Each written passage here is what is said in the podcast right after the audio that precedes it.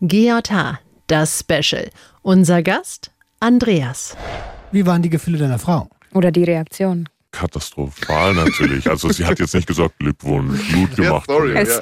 Kein High Five gekriegt. Sie hat immer gesagt, ihre größte Sorge ist es, dass ich sie mal mit einem Mann betrüge, weil gegen eine andere Frau kann sie ankämpfen, da kann sie versuchen Mhm. mitzuhalten, beim Mann nicht. Und in der Situation denkt man natürlich auch an sich und weiß, man hat Scheiße gebaut, aber wie schlimm es tatsächlich sein muss, das wurde mir erst später klar. Der Gangster, der Junkie und die Hure. Ein Podcast von SWR3. Hallo und herzlich willkommen zurück bei unserem Podcast Der Gangster, der Junkie und die Hure. Ich begrüße ganz herzlich den Roman und den Maximilian Pollux. Hi. Hello. Was geht ab? Und wir sind aber nicht allein. Also allein sind wir ja nie. Ähm, wir sitzen heute zu viert am Tisch. Wir haben einen Gast dabei. Und unser Gast ist der Andreas. Hi, Andi. Hi, servus zusammen. Servus, Andreas. Schön, dass du da Hallo. bist. In unserer zweiten Staffel geht es ja um das Tier in uns. Ja, ich habe euch das wirklich coolste, stärkste und gefährlichste Tier aller Zeiten mitgebracht. Den Schmetterling. Den Schmetterling. Ja. Okay. Äh, Schmetterling gab schon vor den Dinosauriern. Wow. Echt? Ja, kannst du dir vorstellen, so ein, Ein Brontosaurier und so, und dann fliegen die Schmetterlinge rechts und links rum. Also vielleicht auch ganz cool. Super widerstandsfähig anscheinend. Du bist Hörer von unserem Podcast auch. Genau. Warum hast du dich denn bei uns gemeldet? Also, wie du sagst, ich höre den Podcast regelmäßig Mhm. seit der allerersten Folge und Cool. ähm, habe selber eine kleine Geschichte. Ich habe meine Freundin, die wirklich der beste Mensch der Welt ist. Also ihr seid auch toll, aber meine Freundin ist wirklich richtig klasse und liebe ich über alles. Und ich habe sie betrogen und ich meine, das ist jetzt ja schon mal eine dicke Pille, aber ich habe das auch noch mit einem Mann gemacht Hm. Mhm. und ja, danach eine Therapie angefangen, weil ich selber nicht verstanden habe, warum ich das mache. Mhm. Und da kam euer Podcast ins Spiel. Seitdem höre ich euch und dachte mir so, wie du vorhin gesagt hast, wir sind eigentlich nie allein. Dachte mir so, wow, krass. Irgendwie hat jeder Mensch so seine Geschichte und es gibt Gründe, warum man so geworden ist oder warum man was gemacht hat. Und das hat mir während der Therapie viel Kraft gegeben, da trotzdem dann immer wieder zu denken, ich bin echt nicht allein mit dem, was ich hier gerade durchlebe. Mhm.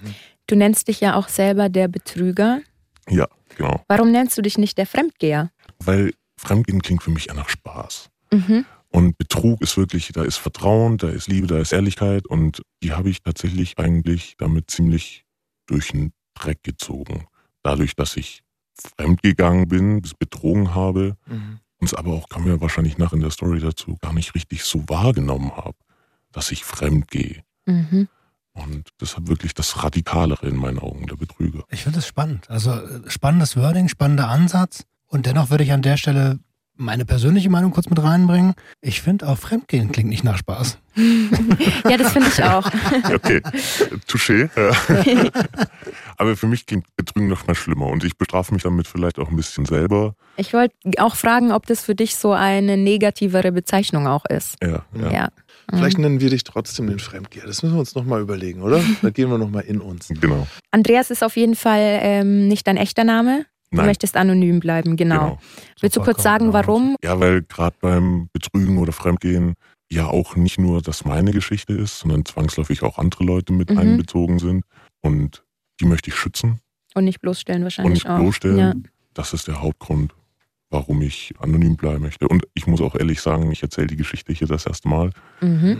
Und das hilft ein bisschen, wenn man das anonym machen kann. Das gibt Ja. einem Also- Sicherheit. Da kann ich dich beruhigen. Wir erzählen auch alle sehr viele Dinge hier das erste Mal. Ja. So, das ist, äh, das ist das Credo von dem, was wir hier machen. Erzähl's das erste Mal im kleinen Kreis und dann kann nicht viel passieren. Danke für dein Vertrauen auf jeden Fall. Ne? Ja. Du hast übrigens eine ganz tolle Stimme, Andreas. Also es ist mega schade, dass wir deine Stimme verfremden mussten. Das ist die schönste Podcast-Stimme direkt nach meiner. Direkt nach dir hier in dem Podcast. Danke. Nicht wie bei mir, wo die Leute immer sagen, er hat ein Radiogesicht. Äh, so, was? War das, was war das? Ey. Nachrichtensprechergesicht? Ich habe ein Nachrichtensprechergesicht Ich- im Radio. Ja. Ich bin jetzt natürlich total neugierig. Warum hast du denn den Schmetterling ausgewählt? Ja, wie vorhin schon gesagt, also ich hätte ganz gern wirklich ein Tier gehabt, was irgendwie wie den Hai, den wir schon hatten, oder den Löwe oder ein Adler, sowas Starkes. Aber zu meiner Geschichte nachher passt der Schmetterling, weil er eine Verwandlung hat. Mhm.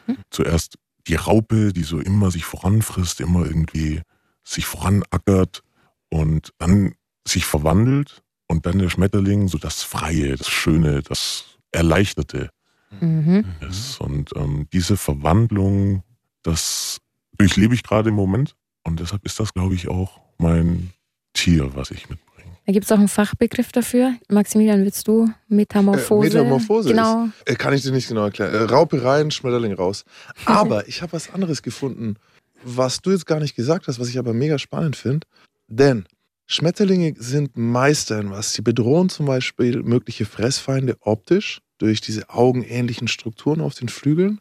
Sie sind sehr, sehr gut getarnt. Oft kann man sie nicht wahrnehmen. Wenn sie auf der Rinde sitzen, an dem Baum, haben sie dieselbe Struktur. Wieder andere sehen tatsächlich giftigen Insekten, wie zum Beispiel Hornissen, ähnlich und werden deshalb nicht gefressen von ihren Fressfeinden. Und wenn man genau hinguckt, dann findet man raus, dass Schmetterlinge in der Tierwelt als die Meister der Täuschung und der Tarnung gelten. Mhm. Und das hast du wahrscheinlich nicht gewusst, Andreas. Nee, das habe ich nicht gewusst, aber es passt auch ganz gut, weil meine Freundin hat lange nicht gemerkt, was da bei mir vor sich geht. Also auch da konnte ich täuschen. Und ich weiß nicht, ob man mir das ansieht, dass ich so ein Betrüger bin, so ein krasse Kante. Sieht man? Sieht man mir an, dass ich eine? Hure war? Genau. Ja, ein bisschen.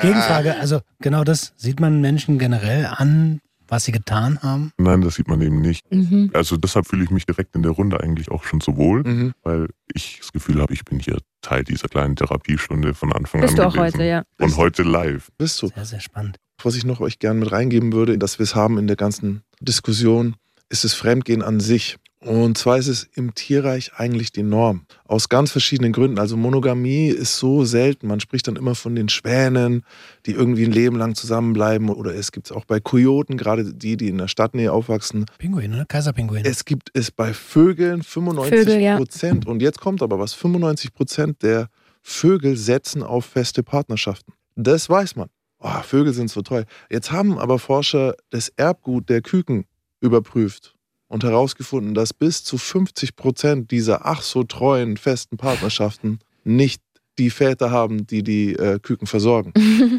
Also Fremdgehen ist an der Tagesordnung. Bei den Vögeln ging es sogar noch weiter. Man hat nachgeguckt.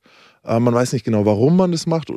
Es könnte daran liegen, dass man so einen unfruchtbaren Partner umgehen kann, dass man sagt, ah, wenn ich jetzt, okay, Wortspiel, alle Eier in diesen Korb lege, was ist, wenn er runterfällt? Aber man hat herausgefunden, dass die Vögel, bei denen die Eltern eine Vorliebe für außerehelichen Sex hatten, die Küken später sehr gerne auch fremdgehen. Es ist also sogar vererbbar. So viel zu der Treue der Vögel. Aber also evolutionär bedingt macht äh, Monogamie ja auch wenig Sinn. Wie willst du eine Spezies erhalten, wenn du nur einen Partner hast? So, das wird schwierig. gibt es verschiedene Theorien. Aber da reden wir auch, können wir auch mal richtig lang. Also ich habe eigentlich nur einen Grund für Monogamie so wirklich gefunden und der ist, Kindesmord zu verhindern. Boah, ich dachte, du sagst Liebe, Alter. Was für Liebe, hör mal auf, Liebe in der Evolution. Es geht Liebe. tatsächlich darum, dass du in der Monogamie sozusagen sicher sein kannst, dass es dein Kind ist und dadurch wird verhindert, dass sie die Kinder töten. Hm. Ey, Ja, jetzt sind wir Lass uns total weg vom Andreas. Andreas, ja, was kommen. sagst du zu diesen Fakten? Krass. Das flasht. Krass. Das, das flasht. Also bist du nicht allein mit dem Fremdgehen. Ich bezweifle aber, dass die Vögel sich selber so schlecht fühlen deswegen. Ja, fühlen Vögel da eigentlich? Nee, die Fremdvögeln und dann passt es. Ich glaube, da gibt es auch nicht so große Konsequenzen. Also, aber Leute, es geht nicht ums Vögeln und nicht um Vö Doch, es geht ums Vögeln, aber wir sind trotzdem beim Schmetterling. okay, Ja, jetzt erzähl mal. Also ich fange einfach mal vorne an, weil so das ganze Bild zu verstehen ist, glaube ich, eine komplexe Geschichte und ich versuche das jetzt bestmöglichst rüberzubringen.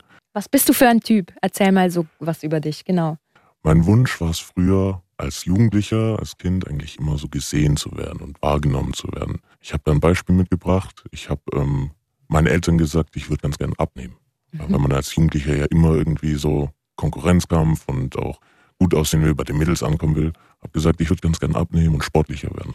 Und meine Eltern haben mir gesagt, du bist perfekt, so wie du bist. Ich meine, das ist die liebevollste Antwort, die man sich vorstellen kann.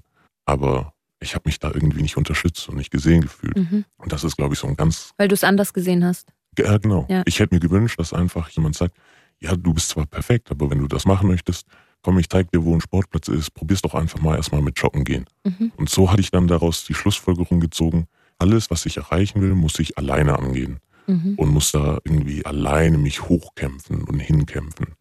Und er verliert das Selbstbewusstsein sich irgendwann. Mhm. Denn ich wusste dann nie, um in dem Beispiel zu bleiben, ich wusste nie, ob ich es geschafft habe, sportlich zu werden.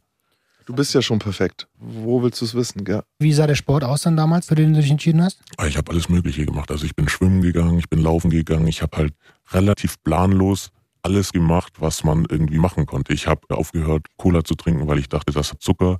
Also ohne großen Sinn und ohne großen Verstand irgendwie da Maßnahmen ergriffen, sondern versucht selber sich hochzukämpfen zu seinem Ziel. Aber nicht kompetitiv. Also nicht in einem Verein, im Wettkampfmodus oder sowas. Es wurde dann kompetitiv. Ich habe dann verstanden auch, ich werde gesehen, wenn ich Großes erreiche. Mhm.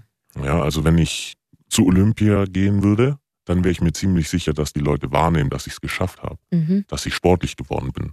Ob ich dann noch hätte Gold gewinnen müssen, wahrscheinlich. Und selbst dann wäre ich mir nicht sicher gewesen. Ich wollte gerade sagen, wie viele Olympioniken von 1996 kennst du heute? Ja, genau. So viele. Und das ist so ein bisschen ein Dilemma, ein Teufelskreis. Also ich wusste nie so richtig, wo ich stehe. Und ich wollte aber immer dann was Größeres noch erreichen, um die Bestätigung zu bekommen. Mhm. Und da kommt auch die Raupe ins Spiel. Das ist immer so ein Vorankämpfen, auch im Beruf dann später. Also ich hätte Vorstandsvorsitzender werden müssen, glaube ich, um das Gefühl zu haben, ich habe was erreicht und ich werde gesehen. Ich werde auch mit dem, was ich erreicht habe, wahrgenommen. Und in diesem Dilemma saß ich drin, dass ich mich immer vorangefressen habe, immer weiter, immer weiter. Und ein weiteres Ziel war, dass ich eigentlich ganz gerne auch im Heranwachsen natürlich ein ziemlich cooler Mann gerne gewesen wäre. Der bei Frauen beliebt ist, der vielleicht mega Muskeln hat, der so Gangster ist wie Max hier. Das ist schwer. Das ja, ist das, das ist schon nahezu unmöglich. kurz eine Zwischenfrage. Wusstest du damals schon, was für dich ein cooler Mann ist? Was war das Rollenbild, das du im Kopf hattest? So richtig gewusst habe ich es, glaube ich, nicht. Und das macht es dann auch schwierig natürlich zu erreichen. Aber ich habe mir das schon immer vorgestellt, sehr sportlich, sehr muskulös, vielleicht irgendwo ein Tattoo. Mhm. Und der Klassiker, dass halt die Mädels am besten noch im Club ihn ansprechen. Mhm. Ähm, Also du Also- wärst gerne Millionär und Star. Du wärst gerne Prince. Ja, oder schau dir die Hollywood-Filme an. Ah. Ja, das sind immer die Highschool-Filme, da ist immer so ein Typ dabei, der wird von allen angeschwärmt. Mhm. So ein Zac Efron-mäßig. Ja, Aha. Ich sag Prince, sie sagt Zac Efron. Wir sind, glaube ich, alle alt. Ja, High School Musical war meine Zeit damals. Okay. Ja. Aber das ist natürlich eine Idealversion, die so eigentlich nicht zu erreichen ist. Ja. Ist halt im Film. Die ist Genau. richtig bewusst war mir das nie. Mhm. Und ich habe auch nie gewusst, wo ich da stehe auf diesem Ziel. Also wenn du nur dieses ganz idealisierte Ziel hast und da wie eine Raupe dich hinackerst und nie die Bestätigung hast, das zermürbt. Wie ist denn das? Also deine Eltern haben dir gesagt, du bist gut so wie du bist, was ja eigentlich schon mal richtig geil ist. Haben die deine Verwandlung gesehen? Ich glaube ja, aber es ist nie kommentiert worden. Mhm. Das hat dir dann gefehlt auch, ne? Genau. Ich würde die Frage sogar nochmal anders formulieren. Ist deine Unzufriedenheit gesehen worden? Hm. Weil das ist eine so große Diskrepanz zwischen, wie du dich selbst beschreibst, nämlich als Raupe, und wie deine Eltern dich wahrgenommen haben, nämlich perfekt. Weißt du? Ja, ich glaube auch das ist nicht wahrgenommen worden. Also ich kann nicht nachempfinden und nicht fühlen, dass das auf Wahrnehmung gestoßen ist, sondern ich glaube, ich war schon sehr gut im auch nicht zu wissen, was ich da fühle. Mhm. mhm. Also nach außen Sunnyboy, denn das war mein Ziel und das habe ich Mhm. bestmöglichst bei jeder Gelegenheit verkörpert. Und demnach war, glaube ich, auch für mein Umfeld und für meine Eltern auch alles Sunnyboy. Und wenn es dann mal gebröckelt hat, dann war die Überraschung umso größer, Mhm. dass der Junge ja auch Probleme haben kann. Ich kann mir das Bild immer noch nicht ganz machen. Also du bist ein Sportler, du hast dich in alle möglichen Sportarten geflüchtet, du sagst Sunny Boy, was hast du für Musik gehört, was hast du für Klamotten getragen? Ich sehe das Bild noch nicht so ganz. Musik, so die klassischen Charts Mhm. ähm, und Klamotten getragen. Ich war jetzt nicht der modeaffinste Mensch, aber relativ normal. Wenn du dir jetzt das Bild weiter vorstellen musst, ich war gut in der Schule, Mhm. ich war eher der Streber. Ich habe mich froh gefühlt, wenn die coolen Kids mit mir gesprochen haben. Ja. Ich habe mich aber selber nie zu den coolen Kids irgendwie zugehörig gefühlt, obwohl ich mit denen feiern war. Und trotzdem habe ich mich so gefühlt, als ob ich da Glück haben kann, dass die mich nicht mobben. Wie war denn ähm, damals deine Konfektion jetzt? Also, wenn ich dich jetzt anschaue, bist du sehr schlank. Warst du das früher auch? Ich glaube, ich war früher nicht dick. Ich war aber ein bisschen, wie man als Jugendlicher so ein bisschen stämmig, Mhm. einfach noch nicht so richtig weiß, wie man zu seinem Körper stehen soll. Okay, aber das hast nicht nur du so gesehen, sondern war das auch so? Ich habe mich so gefühlt und ich glaube, es war auch so. In welchem Alter sind wir denn gerade? Das war alles so 13 bis 18, Mhm. so die Schulzeit. Und dann gab es ein Mädchen, die gesagt hat, du, die Raupe nehme ich. Dann gab es erstmal, und das ist der große Trigger, einen Mann, Ah, der mich in einem Club angebaggert hat. okay. Mhm. Und das war die Erfahrung, bei der ich gemerkt habe, boah krass, so ein Kerl, wie du eigentlich werden willst, der akzeptiert dich gerade. Also der nimmt dich in die gleiche Liga mit Ja, auf. ja, ja, ja, ja. Jetzt wird mir einiges klar. Mir Und- auch, ja, Mann. Und das war ein gutes Gefühl. Mhm. Mhm. Das war so dieser kurze Moment an Frieden und Ruhe, dass ich vielleicht doch das erreicht habe, nachdem ich die ganze Zeit wie so eine Raupe hinterher. Was du dir ja dauernd gewünscht hast. Genau. Die Suche nach Anerkennung. Mhm. Ist da was gelaufen zwischen euch? Und damit kam auch so eine sexuelle Verbindung ins Spiel, die mich lange dann noch gefragt hat, bin ich homosexuell, bin ich heterosexuell, Mhm. Kenn ich gut. wo gehöre ich hin, was mache ich? Und ähm, das ging ewig, also bis zu letzten Jahr.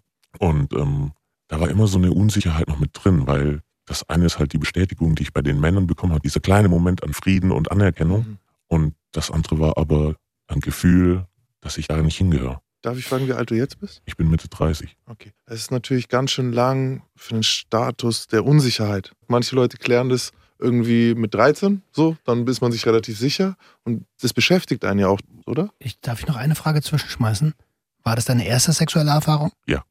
Okay. Dann hatte ich eine Freundin und habe mir, weil ich so Gangster sein wollte und weil ich der coole Typ, der im Bett alles richtig macht, sein wollte, mir so viel Druck gemacht, dass nichts funktioniert Nichts hat. funktioniert hat, ja. Und das hat natürlich den Gedanken, bin ich homosexuell, bin ich heterosexuell, Mhm. noch weiter Verstärkt. verstärkt. Mhm. Also da war immer noch diese Unsicherheit drin und dann die Beziehung hat auch nicht funktioniert. Dann kam irgendwann ein anderes Mädchen, die das geheilt hat, aber ich habe nie richtig aufarbeiten können, wo ich dahin gehöre.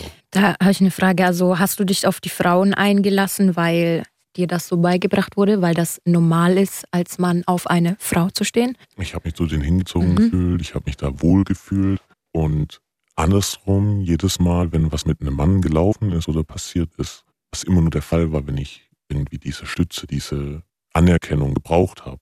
Also es war immer wie eine Droge. Es Mhm. war tatsächlich immer, wenn es mir so schlecht ging und ich zu viel Stress hatte oder ähnliches, dann dachte ich nichts, ich wusste nicht, was ich da mache, aber dann ist es passiert. Mhm. Dann bin ich plötzlich mit einem Mann fremdgegangen. Und da gab es immer mittendrin den Moment, in dem ich wie aufgewacht bin und dachte, boah scheiße, was machst du hier? Das gefällt dir gar nicht. Mhm. Und dann war es aber zu spät, dann war ich ja schon in der Situation. Und die Frauen konnten dir diese Bestätigung nicht geben? Die Frauen, da fühle ich mich unheimlich wohl. Und das ist eigentlich ein perfektes Leben. Mhm. Aber diese Wunde aus der Kindheit, dieses, ich will eigentlich so ein richtiger Kerl werden, Mhm. das habe ich nie gelernt, einfach zu akzeptieren, dass ich ich bin. Bisexualität. Ist das vielleicht was, worüber man auch da mal nachdenken sollte? Ist dir der Gedanke mal gekommen, dass du einer der wenigen glücklichen Männer bist, die wirklich bisexuell sein können?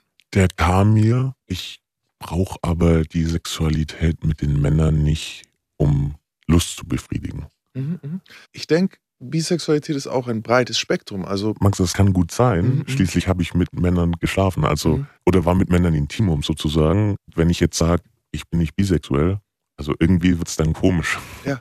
Also Anteile sind da auf jeden Fall. es, sind Anteile da und das ist ja was Wunderbares. Aber gleichzeitig ist es auch das, was einen in ganz, ganz tiefe Verwirrung stürzt. Mhm. so unterwegs auf diesem Weg, weil gerade in dieser monogam geprägten Beziehungslandschaft, in dem, was uns Disney allen eingehämmert hat, was uns die Kirchen aufgezwängt haben und was vom Gesetz her die einzig mögliche Beziehungsform zu sein scheint, bist du als bisexueller Mensch am Arsch, weil du musst dich irgendwann entscheiden. Irgendwann fällt ein Teil von dir unter den Tisch, weil sobald ich sage, ich heirate eine Frau, ja, dann war es das, dann kann ich Mhm. nicht mehr einen Mann treffen. Sobald ich mich für einen Mann entscheiden würde, könnte ich keine Frau mehr haben, weil ich, so muss ja monogam sein. Weißt du, und dadurch entsteht ein Riesenkonflikt schon bei sehr, sehr jungen Menschen, der dann gar nicht aufgearbeitet werden kann, solange man monogam denkt. Und du sitzt ja heute hier und sagst, der Fremdgeher, der Betrüger. Und deswegen schmeiße ich natürlich rein, das hast du getan, ja, aber vielleicht hättet ihr eine andere Beziehungsform, eine offenere Beziehungsform, in der das erlaubt gewesen wäre, ganz, ganz viel Druck genommen. Vielleicht hast du recht. In der jetzigen Situation allerdings nach einer gewissen Zeit Therapie und Aufarbeitung verstehe ich, glaube ich, warum das passiert ist. Mhm. Und da ist im Moment die Situation da, dass ich immer noch fühle, wenn es mir nicht gut geht, Mhm. aber ich nicht mehr das Bedürfnis habe, irgendwie jetzt an den Mann ranzukuscheln. Darf ich kurz fragen, welche Form der Therapie du gerade machst? Psychoanalyse. Mhm. Und ist die Ursache für die Therapie, weil auf dem ersten Moment, als ich das in der Mail gelesen habe, bin ich so erschrocken, weil ich dachte, Auch, ja. wovon sprechen wir hier? Sprechen wir davon, diesen homosexuellen Anteil, diesen ja. Moment der Homosexualität, was es ja in dem Moment dann ist, den anzugehen? Oder ging es um den Zwang des Betrugs sozusagen? Ne? Oder erklär mir bitte, warum ist eine Therapie nötig? Genau, ich erzähle erstmal, wie es dazu vielleicht kam und wie Ja. wir, um auf den danke, Schmetterling, danke, danke, danke, danke. um auf den Schmetterling zu kommen, meine Metamorphose angefangen hat. Mhm. Also ich bin tatsächlich dann in so eine Krise irgendwann gestürzt, weil alles, ob das jetzt im Beruf oder im Hobby war oder auch meine privaten Ziele, so die Bucketlist, die jeder hat, Mhm. das war alles abgearbeitet. Oder in der Sackgasse. Ja, beruflich ging es nicht weiter. Dann kam noch irgendwann so eine Pandemie in die Quere und man konnte gar nichts mehr aus seinem Privatleben machen. Und ohne dass ich das wirklich aktiv gemerkt hätte, war ich wie im freien Fall. Dieses Gefühl, da ist Perspektivlosigkeit. Ich bin jetzt Mitte 30, ich weiß nicht mehr, was ich mit meinem Leben anfangen soll. Da ist nichts mehr. In der Luft hängen. Voll in der Midlife Crisis. Voll, Mhm. voll. Und ähm, Prä-Midlife-Crisis, hör mal auf. kommt, kommt da nochmal ein, ich hoffe nicht. da kommt noch eine mit 50, da kaufst du ein Cabrio dann. Wenn es dabei bleibt, dann ist das okay. Und heiratest eine 20-Jährige. Oder einen 20-Jährigen. Oder Wenn so. du wirklich richtig aufgehen willst halt. Ich hoffe ja, dass ich dann mit meiner Freundin Okay, okay, verheiratet okay, bin. weiter geht's, okay, weiter geht's. Wir wollten dich jetzt Okay, also so dieses Gefühl, dass man wirklich wie in so eine dunkle, schwarze Schlucht fällt und ich muss mich da wieder alleine rausarbeiten. Wieder dieses, ich muss es alleine schaffen, ich muss mich selber hochkämpfen, keiner hilft mir, keiner gibt mir eine Hand. Keiner sieht's. Keiner sieht's. Mhm. Und mir fällt aber auch nichts mehr ein, mit dem ich Großes erreichen kann, um Mhm. den Leuten zu sagen, guck mal, ich hab's doch Mhm. geschafft. Und wenn ich das jetzt erzähle, boah, ich krieg richtig Gänsehaut schon wieder. Das kommt näher, das belastet, das drückt. Ich habe nichts mehr hingekriegt. Also ich war oft auf dem Sofa einfach nur, hatte keinen Bock mehr rauszugehen, ohne dass, wie gesagt, ich aktiv gemerkt habe, dass ich gerade eine Veränderung durchlebe, eine negative Veränderung. Und dann kam ein Tag, da bin ich wieder fremdgegangen mit einem Mann und meine Freundin hat mich erwischt. Ah, ja, uh, in Flagranti auch noch. In Flagranti. Wow. Vielleicht erstmal, ähm, wie habt ihr euch kennengelernt? Wann habt ihr euch kennengelernt? Wir haben uns im Berufsalltag kennengelernt und also man sagt zwar immer so, im Beruf soll man vorsichtig sein, aber da gab es wirklich kein Entkommen. Das war so Liebe auf den ersten Mhm. Blick und dann gab es eine Situation, da waren wir im Club und sie hat mit einem Kumpel rumgemacht. Mhm. Ich meine, fair enough, nicht- wir ja. waren noch nicht zusammen. Ja. Oh, und ich war so pisst.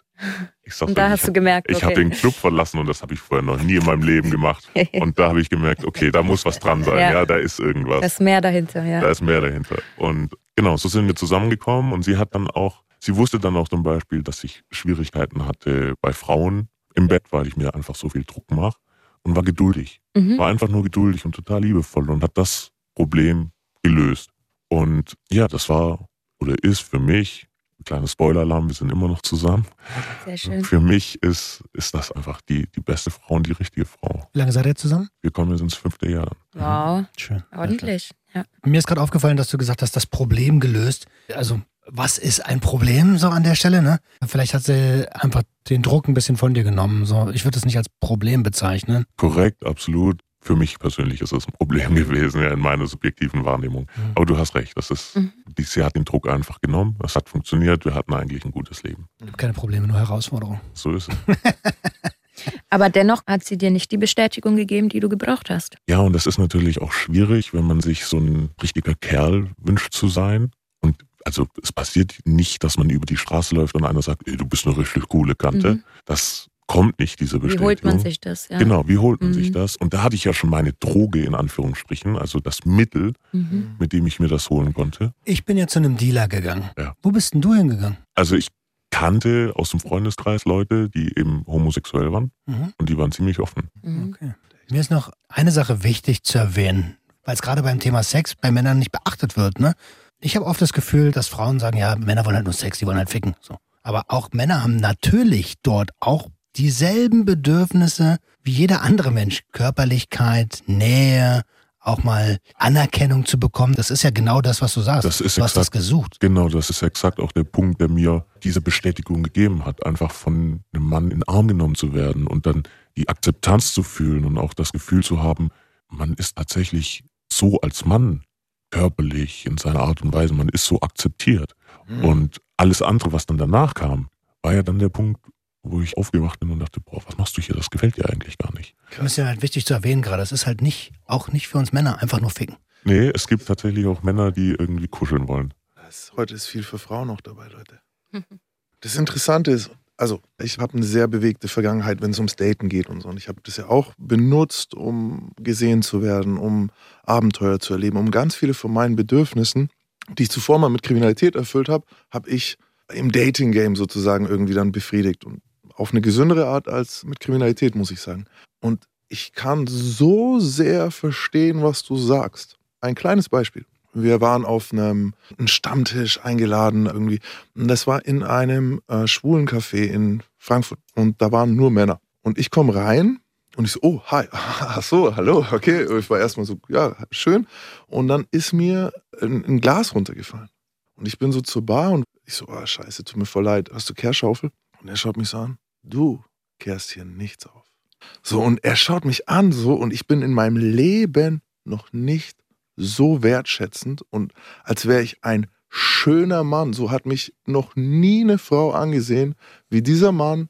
Einfach so. Diese offene Art. Und das ging dann immer so weiter. Das ging den ganzen Abend so weiter. Also es war den, ich wurde immer wieder so, ah, ja, ja, ja, ja, also, ne, schau, schau dich mal an und so. Ich so, ja, schau mich, ich hab, ich krempel schon meine Ärmel so hoch, ja, ich habe trainiert. So, ist, ist, ja, du trainierst ganz schön viel. Ich so, ja, habe ich, ist dir aufgefallen? Noch nie in meinem Leben. Und ich habe sehr viel Zeit investiert, Frauen gefallen zu wollen. Hat eine Frau das in mir gemacht. Also ich kann es komplett, vollkommen fühlen, was du sagst. So, ne? Dieses Gefühl ist wunderbar. Ist sehr wertschätzend, wie du sagst, ja. Ja. Ich meine, im Prinzip ist es ja das Gleiche, wie ich schon mal gesagt habe. Wenn mir ein Mann ein Kompliment macht, ist das nicht das Gleiche, wie wenn eine Frau mir ein Kompliment macht. Bei einer Frau ist das für mich viel ehrlicher und wertschätzender. Es ist ähnlich und doch anders, weil als Mann kriegst du überhaupt kein Kompliment von einer Frau. So sieht es mal aus. Das ist so selten. Schau, die, du hast hier drei Männer, du hast jetzt so, hm, und drei Männer haben genickt. So, Ich denke mir so, hey, ich habe bestimmt na, schon öfters mal ja, aber es Komplimente kommt gemacht. ein echtes, oh, du bist sexy. Habe ich von einer Frau, also wirklich, da musst du dir ein Bein ausreißen. Ne? Und ich will da auch jetzt gar nicht hier, äh, in die andere Richtung sind wir, sind wir die Catcaller irgendwie, äh, wofür sich anständige Männer ja auch irgendwie schämen, dass das andere machen. Aber äh, Catcalling, Ich wollte gerade sagen, liebe Grüße an die Cat hinterher. übrigens. äh, Cat, die Cat die soll ich noch anrufen, ja. Nee, äh, Männer sind dann oft gerne mal äh, zu offensiv in ihrer Art der Aufmerksamkeitsbekundung, dass es auch unangenehm ist. Das ist mir klar. Aber andersrum, ey, das kannst du. Und ich sehe es ja manchmal, also wie ich noch, ach Gott, jetzt bin ich auch schon in die Jahre gekommen, aber als ich so gerade frisch aus dem Knast kam und irgendwie so diese Ausstrahlung hatte, dann habe ich voll oft mal auch eine Frau an der Kasse erwischt, wie die mir so auf dem Hintern schaut oder auf dem Arm schaut. Und dann drehst du dich aber um und in dem Moment, die schaut sofort weg. Mhm. Sie tut, als wäre es nichts gewesen so. Und ich will jetzt nicht alle schwulen Männer über einen Kamm scheren, aber da ist es dann, der guckt, dann schaust du und dann kriegst du so einen Respekt für deinen Arm so. Und ich so, danke. So, weißt du, das ist so ein Gefühl, ich weiß genau, was du meinst. Ich weiß genau, was du meinst. Wenn wir im Drogenjargon sind, da gibt es ja auch mehrere Mittel, die man nehmen kann, um seine Gefühle zu unterdrücken. Und diese Art der Wertschätzung ist auch eines von vielen Mitteln. Ich glaube, also bei mir hat es auch gut getan, hätte ich, wie gesagt, Vorstandsvorsitzender oder Olympionike werden können. Das wäre auch eine Bestätigung oder ein Gefühl gewesen, was mich ja auch eine ganze Weile vorangetragen hat. So als Raupe, mich hat das ja lange irgendwie beschäftigt und lange seinen Sinn und Zweck erfüllt, bis dann halt irgendwann explodiert ist. Können wir gleich nochmal auf die Gefühlsebene gehen? Ich würde jetzt gern nochmal in die Situation reingehen. Deine Frau hat dich erwischt. Was ist denn da abgelaufen genau? Wie ist das zustande gekommen? Ähm, das Erwischen selber war so, wir waren auch im Freundeskreis und weil sie wusste, mir geht's nicht so gut, wollte sie mir eigentlich Freiraum lassen und ging schon mal ins Bett. Ich wusste nicht, wie scheiße mir es da geht. Ich war mir aktiv dem gar nicht so bewusst, aber ich habe halt mich drauf eingelassen, was dann passiert ist. Ich will das nicht weiter ausschmücken, aber ich glaube, ihr könnt euch vorstellen, was dann passiert ist. Und irgendwann klopft's an der Tür. Und als es klopft, merke ich schon, scheiße, du hast jetzt gerade den größten Bockmist deines Lebens Mhm. gemacht. Und auf der anderen Seite dachte ich mir aber auch, Gott sei Dank, jetzt musst du was machen. Mhm. Ein bisschen mehr muss ich reingehen. War der nackt oder, oder du? Also war der zu zweit, zu dritt, zu fünft? War, war, war du und ein anderer Mann? Das überlasse ich deiner Fantasie. Okay, nein, ich habe nicht so viel Fantasie in dem Bereich. Also sagen wir so, es gab, das ist ja schon interessant, dass sie überhaupt klopft. Hattet ihr abgesperrt? Ja. Das ist natürlich schwer verdächtig. Da, da ist alles schwer verdächtig. So, weil wenn sie dann klopft, so sie hat vielleicht was gehört oder so, zumindest will sie jetzt gerne rein. Wie schnell kannst du die Situation so machen, als wäre nichts passiert? Aber du wusstest, Gar nicht, hast du oder? aufgemacht? Hast du die Tür dann direkt? Ja, was das- habt ihr gemacht? Das musste sein. Also ähm, aus der Nummer bin ich nicht mehr rausgekommen. Okay, es und war- das war jetzt so, dass man ja den schlimmsten optischen Anblick für sie vermieden hat. Mhm. Aber trotzdem war es eindeutig. Okay, also es war auf jeden Fall ja ein anderer Mann dabei. Ja. Wir reden jetzt die ganze Zeit von dir. Wie fühlt er sich denn, wenn er Teil davon ist. Wie war das denn für ihn? Das ist ja so, okay, deine Frau weiß das nicht, okay, okay. Ich kann das nur spekulieren. Ich finde es im Nachhinein merkwürdig, dass man sich darauf einlässt, wenn man überhaupt weiß, dass da ein anderer ist, der in einer glücklichen Beziehung eigentlich ist. Ah, nein, nein, nein, nein, Andreas, da lasse ich dich nicht raus. Okay. Du bist er, nicht er. Was geht mich deine Beziehung an, so gesehen? Ja, Also, ja, nein, nein, fair, nein. fair enough. Was er aber sich sonst gedacht hat, I don't know. Hast du nicht mit ihm sich nochmal unterhalten? Gar nicht mehr, kein Kontakt mehr. Ich glaube, ihr habt das auch mal in der Folge gesagt, man kann in einem Umfeld nicht heilen, in dem die gleichen Bedingungen Mhm. sind und deshalb ist da keine Freundschaft mehr. Jetzt hast du ja so gesagt, ähm, das hat's gebraucht, um Ja. da rauszukommen. Also hast du auch Erleichterung gespürt. Tatsächlich auch. Also es Mhm. war ganz merkwürdig, weil, wie gesagt, auf einer Seite ist, boah, also mein Herz ist noch nie so tief in die Hose gerutscht. Das Mhm. war echt Katastrophe. Mhm. Und auf der anderen Seite dachte ich aber, Gott sei Dank, sie erwischt mich. Jetzt muss ich echt was machen. Jetzt Und muss auch ich, dieser Druck der Geheimhaltung ist ja dann auch irgendwo weg. der Das Druck, kann ich gut nachvollziehen. Ja. der Druck der Geheimhaltung ist weg und es ist aber auch ganz viel Unverständnis bei mir selber gewesen. Ich wusste ja selber nicht, warum ich das Mhm. mache. Ja, es ist ein, ich habe es gemacht und es Mhm. war aber ein riesengroßes Fragezeichen, weil konntest eigentlich, selber nicht raus. eigentlich Ja. stand ich nicht dahinter. Eigentlich hatte ich jedes Mal den Moment, bei dem ich mir dachte, boah, mit Männern intim sein gefällt mir gar nicht so. Mhm. Und trotzdem habe ich es immer wieder gemacht. Mhm. Ich möchte noch mal ganz kurz auf die Situation, weil ich, ich sehe es immer noch nicht so ganz. Ne? Es war eine Party. Und am Ende wart ihr nur noch zu dritt? Oder wie viele Menschen waren da in diese, auf dieser Party? Und war die zu Ende? War die nicht zu Ende? Ja, also am Ende waren wir nur noch im kleinen Kreis und die war auch zu Ende. Und dann gab es noch so, es gibt immer so diesen harten Kern, der nochmal sitzt und nochmal ein Mhm. Glas Rotwein trinkt. Und das wart ihr beide? Ja. Okay. Und jetzt sind wir bei deinen Gefühlen gewesen und bei den Gefühlen von ihm, die wir nicht kennen, die uns Genau, an der genau. Stelle auch irgendwie egal waren. Wie waren die Gefühle deiner Frau? Oder die Reaktion. Katastrophal natürlich. Also sie hat jetzt nicht gesagt, Glückwunsch, gut Ja, gemacht. sorry. Es- Ja. Also, Kein High Five gekriegt. ja, also aber das, einmal drüber reden kurz. Nein, voll. Gerne. Mehr. es kam ziemlich aus dem Blauen für sie. Sie hat immer gesagt, ihre größte Sorge ist es, dass ich sie mal mit einem Mann betrüge, weil da kann sie nichts gegen machen. Gegen eine andere Frau kann sie ankämpfen, da kann sie versuchen Mhm. mitzuhalten, beim Mann nicht. Und genau das ist passiert. Also die größte Wunde, die ich hätte zufügen können, ist passiert. Und demnach war es für sie, also es war wirklich das Schlimmste, was man sich vorstellen kann. Und in der Situation denkt man natürlich auch an sich und weiß, man hat Scheiße gebaut, aber wie schlimm es tatsächlich sein muss, das wurde mir erst später klar. Also ich glaube, diese Angst haben sehr, sehr viele Frauen, weil das ist genau das, was du gerade gesagt hast. Gegen eine andere Frau kann ich vielleicht noch konkurrieren, so. Aber da hast du ja, Ich Voll die muss, Überraschung. Ich habe das noch nie. Ich bin mir 100% sicher, dass noch nie eine Frau, mit der ich zusammen war, das befürchtet hat. ganz ehrlich, mich würde das mehr verletzen, wenn mein Partner mich mit einer Frau als mit einem Mann betrügt. Hä, das ist doch eigentlich so, okay, cool, du, du willst mich nicht ersetzen, sondern du machst was ganz anderes. So, das ist irgendwie, oder? Ich finde beide, ich finde beide echt nachvollziehbar, Klar, beide mhm, Argumentationen, klar, ja, ja. wahrscheinlich, Wahrscheinlich auch ist es auch, äh, individuell. genau, Deswegen schreibt uns doch gerne mal, was ihr dazu denkt. Also ein Reframing würde doch dann wirklich helfen, weil dieser andere Mann nimmt ja ihr eigentlich nichts weg, sondern offensichtlich gibt er dir etwas. Also es tut mir so weh, dass die Leute sich da so schwer tun. Weißt du, eigentlich, ich sage jetzt mal was, ich tue mich schwer damit, dass der Betrugsbegriff und der Treuebegriff, dass der Treuebegriff so von diesen monogamen Beziehungen vereinnahmt wurde. Mhm. Weil hättet ihr darüber gesprochen, ne? Hättest du gesagt, ey, das ist was, was ich hin und wieder tue. Ich kann es nicht genau erklären und es kann sogar sein, dass du mich danach vielleicht in den Arm nehmen musst oder irgendwas. Dann hättest du ihr doch nichts weggenommen. Wo ist es dann untreu? Wo ist es dann Betrug? Wie du sagst, das ist halt dieses Dogma der monogamen Beziehungen, weil warum muss eine Traumhochzeit in Weiß stattfinden? Hm. Das ist das gleiche Märchen. Die Frage ist, warum muss ein Mensch alles für jemanden erfüllen? Wieso musst du alle Bedürfnisse erfüllen, die ich habe? Muss ja gar nicht. Und wenn Menschen anfangen, sich mit sich selbst zu beschäftigen und sich selbst ihre Bedürfnisse erklären können, dann wird's spannend. Eben.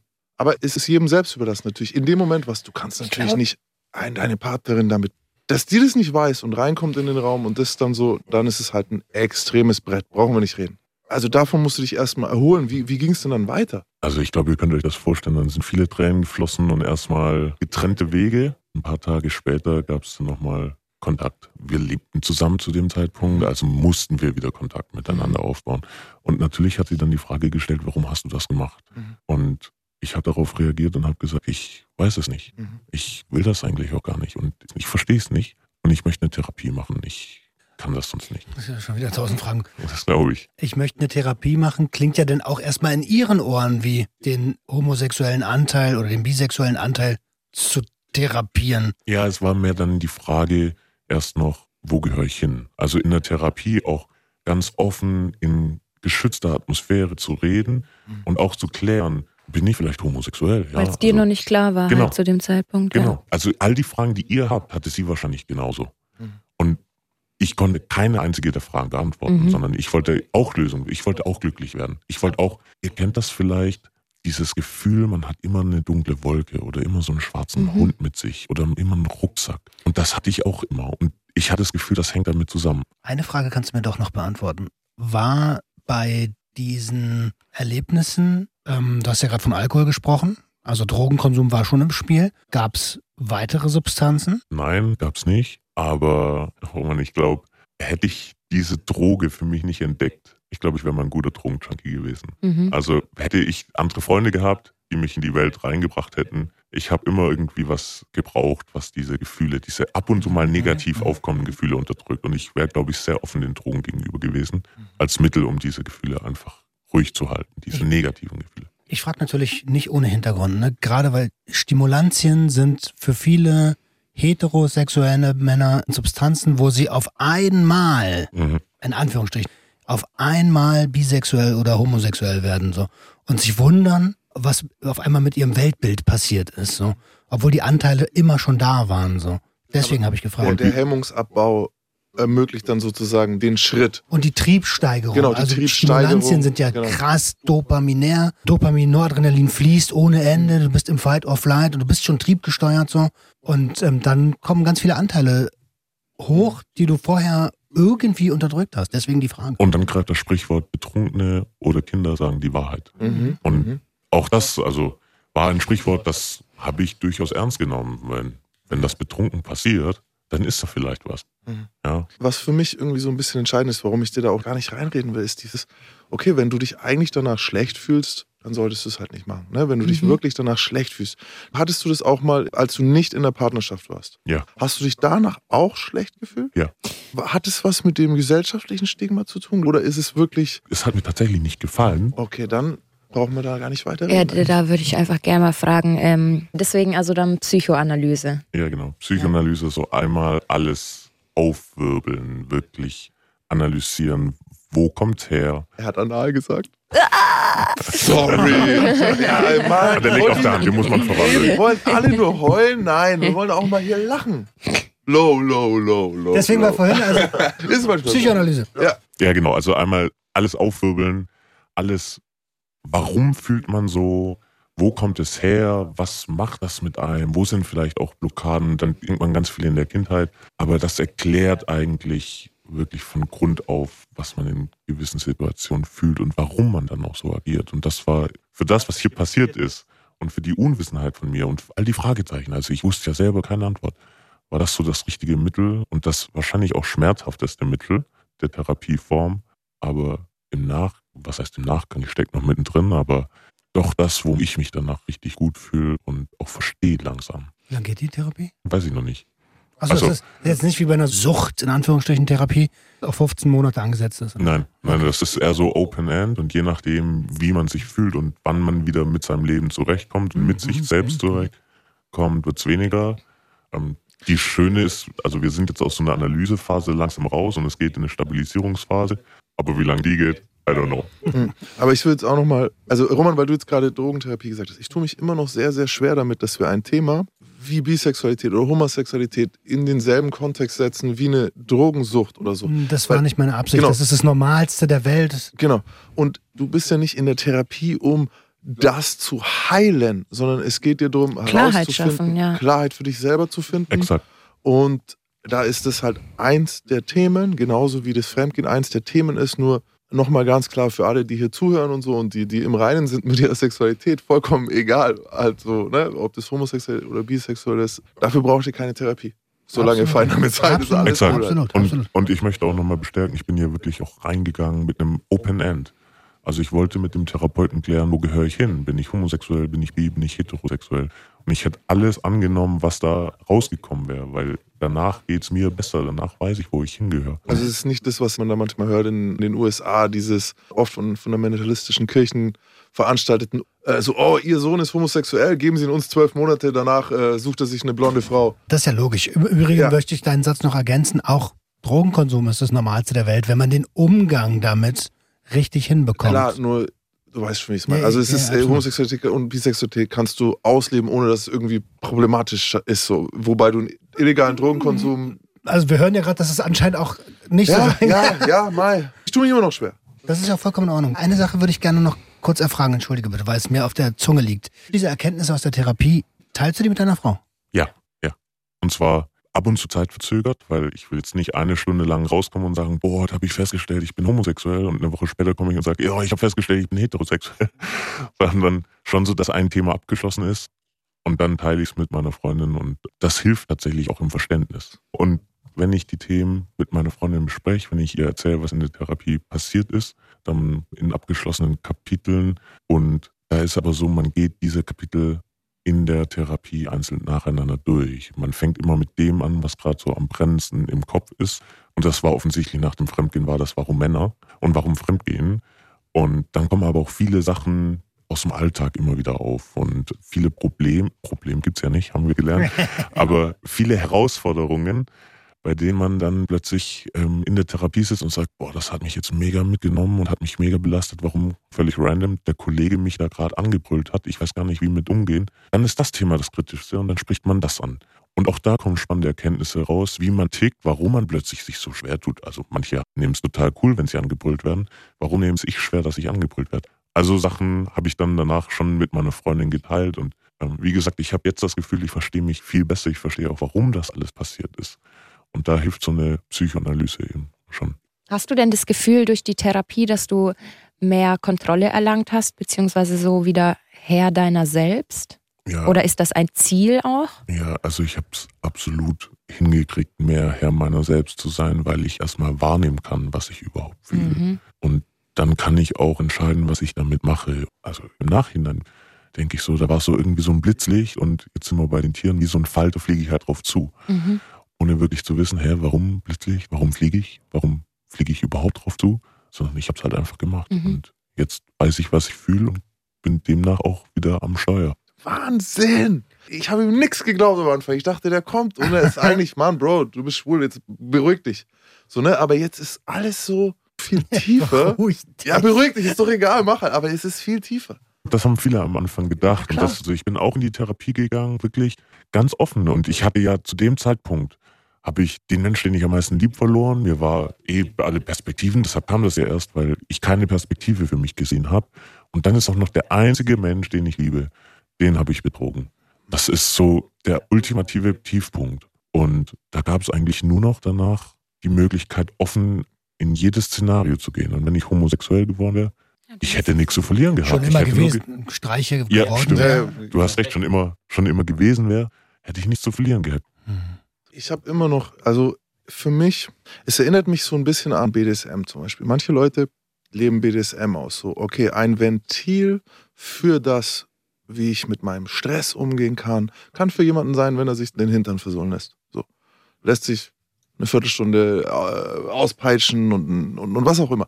Hat eine BDSM-Session. Wo ist das Problem? Wieso ist das kein erlaubtes Ventil für diesen Stressabbau? Und so wie ich das jetzt höre, so dieses, da war ein Typ und der hat mir dieses Gefühl gegeben, das war easy. Das hören jetzt vielleicht nicht alle gern, aber es ist für einen Mann leichter, mit einem Mann Sex zu haben, als mit einer Frau. Bedeutend leichter. Ja, also an, im Sinne von Gelegenheit. Ja. Weißt du, du gehst jetzt auf Grindr, wir machen uns jetzt ein Grinder-Profil und wir finden heute Abend ein Date in Baden-Baden, das mit uns Sex hat. Ja, aber, Aber das er hat kriege doch ich niemals gesagt, gebacken mit er mag es Was gar nicht. Grinder? Das ist die andere Frage. Äh, Grindr ist die App, auf der du mich finden kannst. Also, äh, Grindr, keine Ahnung, was das ist. Das ist die Frage. Mag es nicht, aber wenn du das nicht magst, Ich glaube, du hast recht. Man kann durchaus sein Ventil haben. Aber man sollte wissen, dass es ein Ventil ist und dass man es deshalb auch benutzt. genau. Und ich habe das benutzt, ohne zu wissen, warum. Ja, Und dann danach noch festgestellt, dass ich es eigentlich gar nicht machen will. dann fühlt man sich auch noch schlecht danach. Das Genau. ist natürlich blöd. Ja, und da hätte ich eine recht provokante Frage dazu. Wenn du sagst im Nachhinein, du hast dich schlecht gefühlt und hast es eigentlich nicht gewollt, hast du nicht eigentlich mit Sex dafür bezahlt, dass du diese Bestätigung bekommst? Doch, habe ich. Hast du, ne? Und deshalb auch, das macht zu diesem Podcast, deshalb fühle ich mich Mhm. hier so wohl, weil es war Mhm. für mich die Droge. Ich habe mich eigentlich für Sex bezahlt. Das ist so Mhm. dieser Prostituiertenfaktor. Und ich wollte eigentlich immer sein wie ein Gangster. Mhm. Ja, ja, und das Interessante ist, dass das mit Frauen nicht funktioniert. Das ist sehr schwer, dass du rumläufst und mit einer Frau Sex hast und damit bezahlst, weil es ist Ja. viel, weißt du was? Ja. Es ist, Ja. Aber ja, genau, oh, interessant. Okay, okay, okay. Ich weiß, du hast eine geile Frage, Max. Ja, weil mit der Frage habe ich herausgefunden, dass es bei Leuten oft hilft, einzuordnen, ob man selber bisexuell ist. Und die Frage ist recht einfach. Warst du jemals in einen Mann verliebt? Nein, war ich nicht. So. Ähm, meiner Erfahrung nach, ich habe das mit Männern noch nicht so oft gefragt, aber ich habe sehr, sehr viele Frauen danach gefragt. Und die meisten bisexuellen Frauen haben einmal in ihrem Leben die Erfahrung gemacht, wow, ich war in ein Mädchen verliebt. Und es passiert oft schon in der Schule. Und ich meine jetzt Mhm. nicht bisexuell im Sinne von auf einer Party küsse ich ein anderes Mädchen, haha, wenn wir alle besoffen sind, sondern wirklich so, wirklich bi Kern bisexuelle Frauen. Und da war die Antwort eigentlich immer ja.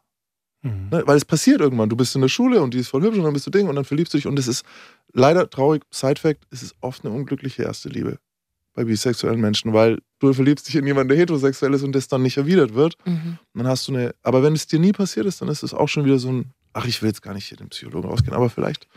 Ja, und äh, wie fühlst du dich heute? Also, wo, wie, wie ist es? Wie, wie ist der Stand? Wie fühlst du dich? Ja, also um aufs Tier auch wieder zu kommen. Jawohl. Ich hoffe, dass ich jetzt so diesen Schmetterlingsstatus langsam erreicht habe und so die ersten Fliegversuche, sagt man das? Fliegver Flugversuche. Flugversuche, ja. Die ersten Flugversuche unternehmen. Es ist manchmal noch ein bisschen holprig. Also es gibt immer wieder im Alltag Situationen, die mich verunsichern, Hm. Bei denen ich das erste Mal wahrscheinlich in meinem Leben überhaupt fühle, dass ich da jetzt gerade allein bin, einsam bin und dass ich jetzt mich aus, und wenn es so ein kleines Loch ist, ich aus diesem kleinen Loch wieder rauskämpfen muss. Also wenn es nur der Sonntag ist auf dem Sofa und ich denke, boah, jetzt habe ich keinen, der mich zum Sport motiviert, dann muss ich mich da alleine rauskämpfen.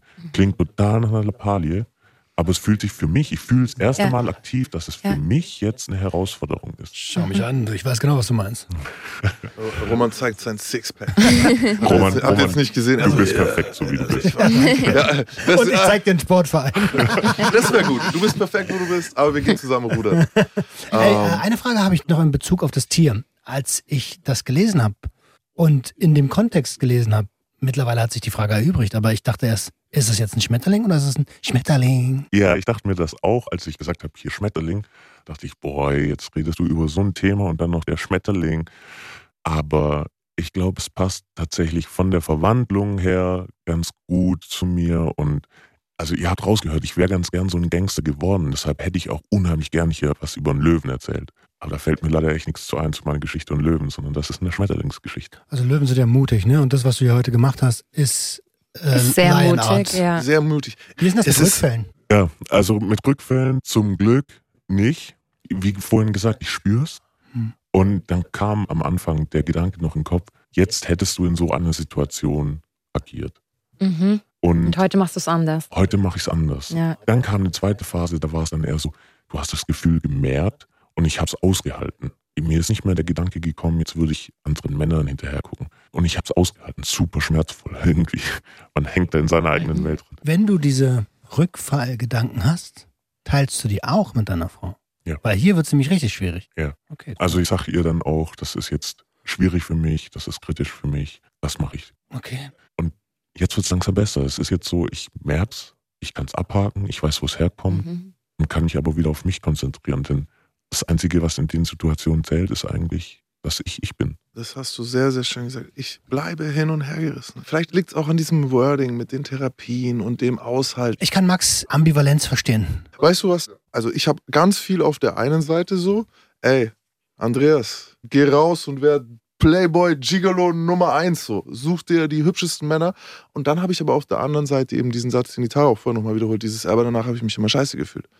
Und ich bin so hin und her gerissen und wirklich, das kannst nur du für dich selber ausfinden. Ich wünsche dir wirklich, dass du befreit von allen gesellschaftlichen Zwängen da drauf gucken kannst. Und wenn es so ist, dass du dich danach schlecht fühlst, dann mach's nicht. Und ansonsten Und wenn Weißt du- Playboy, wenn Playboy und Gigolo werden, ich Ja. meine, du hast ja recht, ich kann das machen. Aber dann, weil ich es will. Ja. Und nicht, um irgendeinen Zwang zu erfüllen und nicht, Eben. um irgendjemandem zu gefallen oder eine Ja. Bestätigung zu bekommen, sondern weil ich Bock drauf habe. Das gilt aber auch für die andere Seite. Genau. Das gilt auch für die andere Seite. Wenn du dich entscheidest für eine heteromonogame Beziehung, dann auch, weil du Bock drauf hast und nicht, weil alle sagen, das muss so. Weil, was mich so fertig macht, sind diese Begriffe, ne? Rückfall, äh, Therapie, Aushalten. Das, das, das, das, ich, das ist so, ah, das für was, was eigentlich, Das Normalste Gott, der Mann, wa- weißt du, wie ich meine? Aber es ist halt nur das Wording im Kontext dieser Episode. Ja, Ne? Und, Und- ich glaube auch da, da spielt Hollywood oder unsere Fantasie rein, weil oft ist es so ein Mann, der geht fremd mit einem anderen Mann, ist verzweifelt, macht eine Therapie, stellt fest, ist homosexuell und ist glücklich. Ich glaube, das wäre so der klassische Hollywood-Film. In meinem Fall ist es jetzt so, der ist am Ende hetero Mhm. und ist mit seiner Freundin und da bin ich verdammt dankbar, dass sie immer noch an meiner Seite ist. Also Mhm. was sie da durchgestanden hat und mir aber auch Kraft gegeben hat, ist echt beeindruckend. Und am Ende ist der Kerl halt hetero, weil er aber jetzt endlich versteht, warum, warum das andere auch passiert. Mhm. Vorhin habe ich gesagt, diese Wolke, dieser schwarze Hund, dieser, dieser dunkle Graben, der da immer bei mir war, der ist jetzt weg. Ich habe das Gefühl, ich habe verstanden, wer ich bin und warum ich so geworden bin, wie ich bin. Und damit ist dieser Rucksack, diese dunkle Wolke, die ist nicht mehr da. Alles ist immer im Wandel. Alles ist Korrekt. im Wandel. Alles, ist, im Wandel. immer im Wandel. Vielleicht bin ich in zehn Jahren bi. Vielleicht bin ich in zehn Jahren. 100 pro schwul. Naja, da sind wir verheiratet. Wir, beide, wir beide lassen es richtig krachen. Aber weißt du was? Ähm, ich habe jetzt noch eine Frage.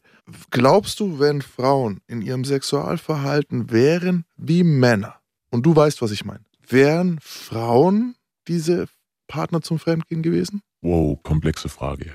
Komplexe Frage. Aber ich würde das bejahen. Ich glaube, Safe. also wenn, ja. Muss ja sogar. Genau, also wenn sie das gleiche mhm. triggern. Ich dachte jetzt nur kurz noch drüber nach, über den Druck, den ich mir gemacht habe, bei einer Frau gut zu performen Mhm. und beeindruckend bei einer Frau zu sein.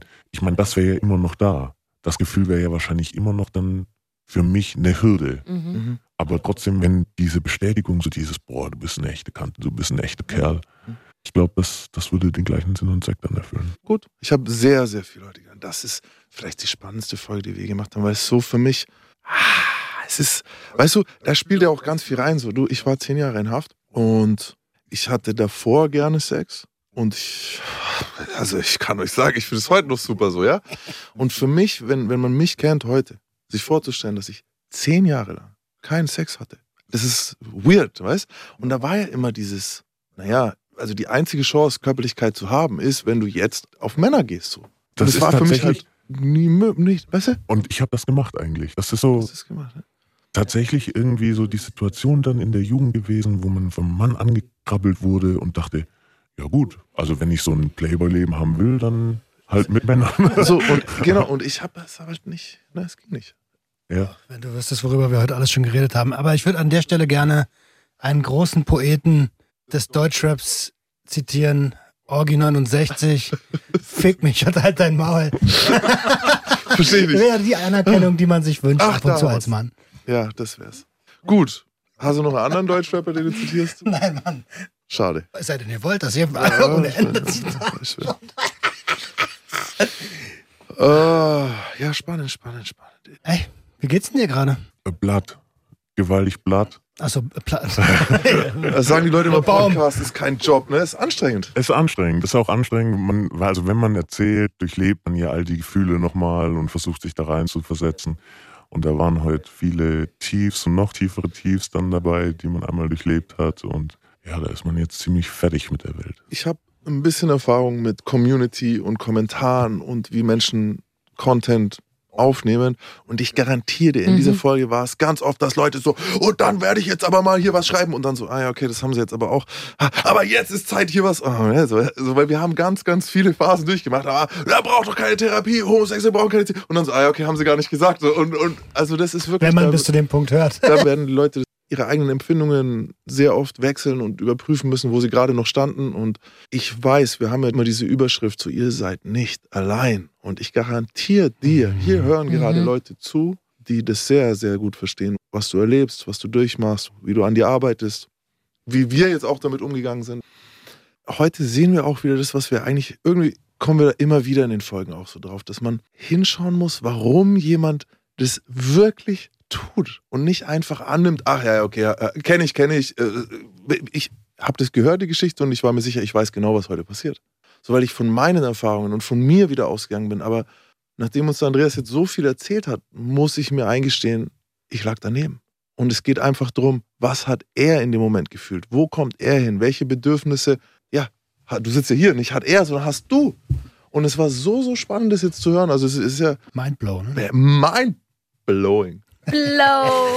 Blow gesagt. Yay! Sarah, jetzt ein Wort zu den pubertierenden Witzen hier. Gefällt mir, ich bin dabei.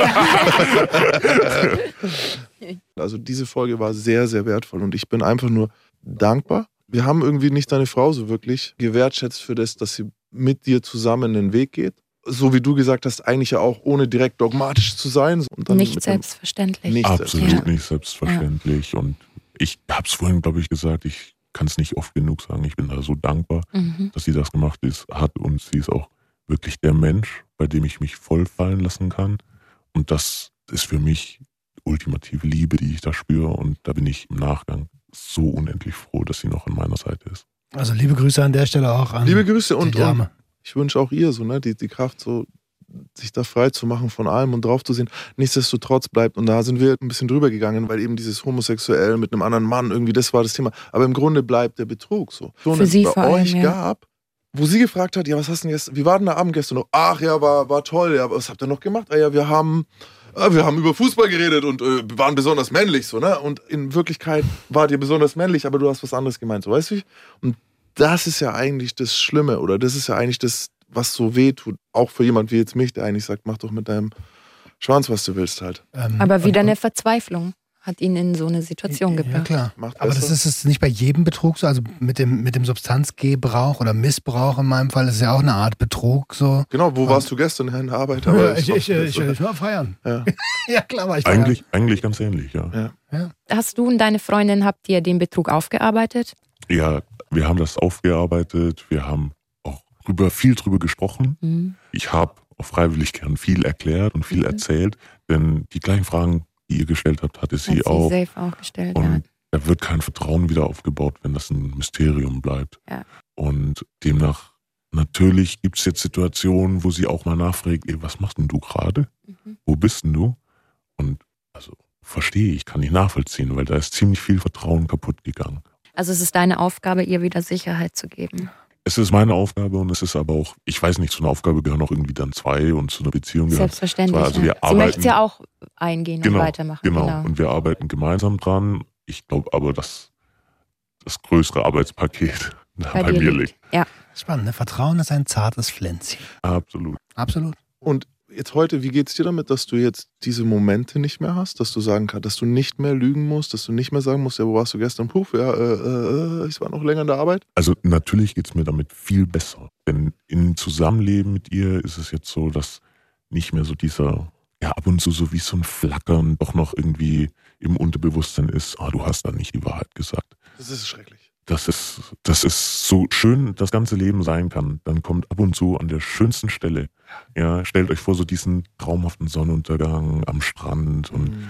Pinacolade in der Hand und du denkst, ich habe gerade mit meinem Mädel das beste Leben aller Zeiten und dann flackert plötzlich auf, oh, aber du hast dir nicht alles gesagt und da war mal eine Situation. Und das kommt immer in diesen Momenten. Ich, ich möchte es nicht ins Lächerliche ziehen, aber ich habe gerade diesen Sonnenuntergang und auf einmal so ein Bild von nee, Schwanz.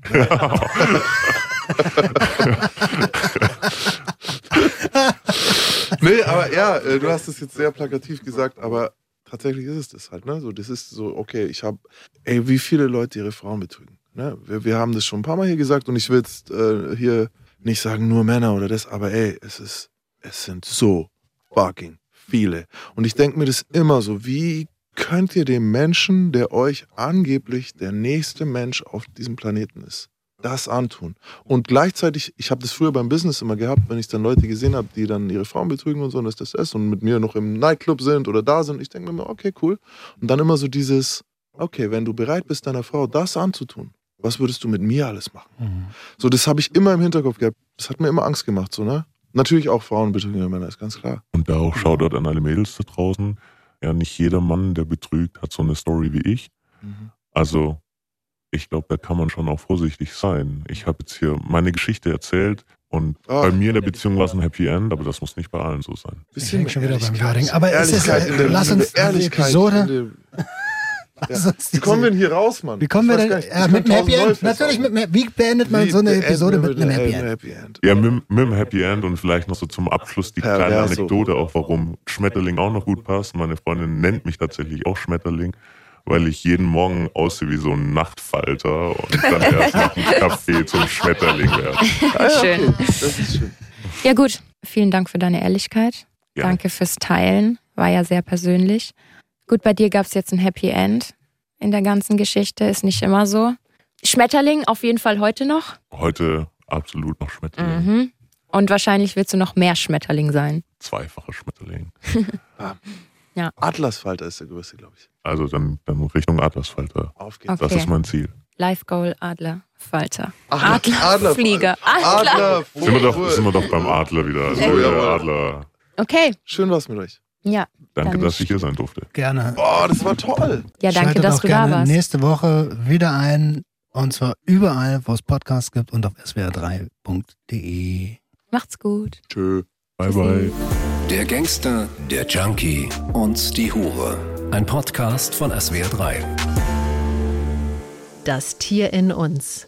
gj.swr3.de